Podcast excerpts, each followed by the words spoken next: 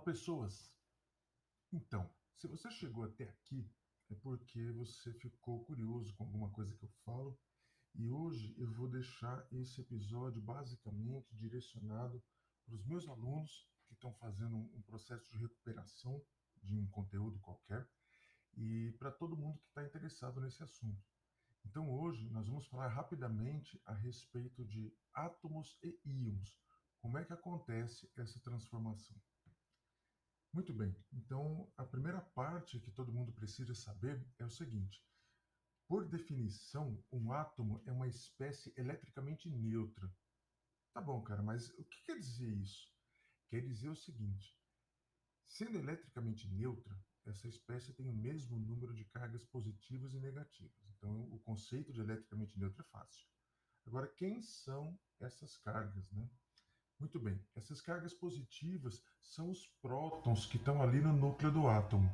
E as cargas negativas são os elétrons espalhados na eletrosfera de alguma forma, não vem ao caso agora.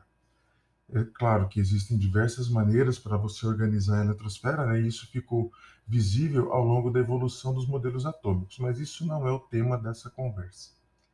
Porque uma, para que uma espécie ganhe ou perca elétrons, é interessante a gente saber que existem algumas características desse átomo que são responsáveis por esse fenômeno. Então, como nesse momento esse grupo de alunos ainda não está preparado para esse conteúdo, a gente vai tratar só de maneira bem simples o seguinte: de alguma forma e por algum motivo, um átomo pode perder elétrons lá da última camada, aquilo que é chamada de camada de valência, o nível de energia mais externo. Muito bem. Você precisa entender agora que perder um elétron significa romper a neutralidade elétrica. Ou seja, a espécie que perdeu um elétron, naturalmente, ficou com carga positiva sobrando no núcleo. É por isso que aparece aquela carga positiva na forma de um expoente ao lado direito do símbolo.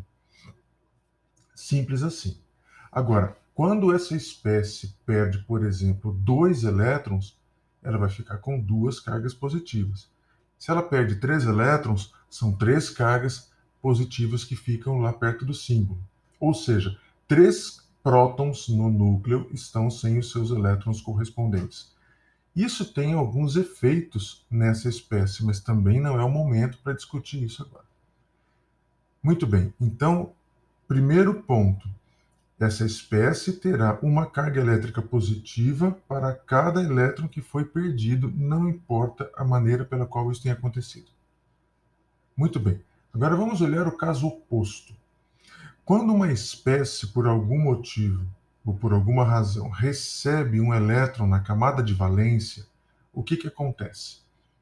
Eu rompi novamente a neutralidade elétrica. Mas como é que fica essa relação? Fica simples.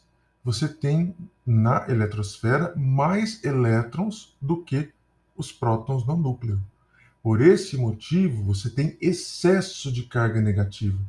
É por isso que aparece carga negativa como expoente ao lado do símbolo do elemento, né, ao lado direito. Então, você não dá para confundir ganho ou perda como se você tivesse, por exemplo, uma conta bancária. Não é isso. O que acontece aqui é excesso de carga positiva quando você perde elétrons ou excesso de carga negativa quando você ganha elétrons. Esse é o ponto central dessa conversa. É isso que você precisa entender. Então, algumas espécies apresentam tendência para ganhar elétrons, outras apresentam tendência para perder elétrons.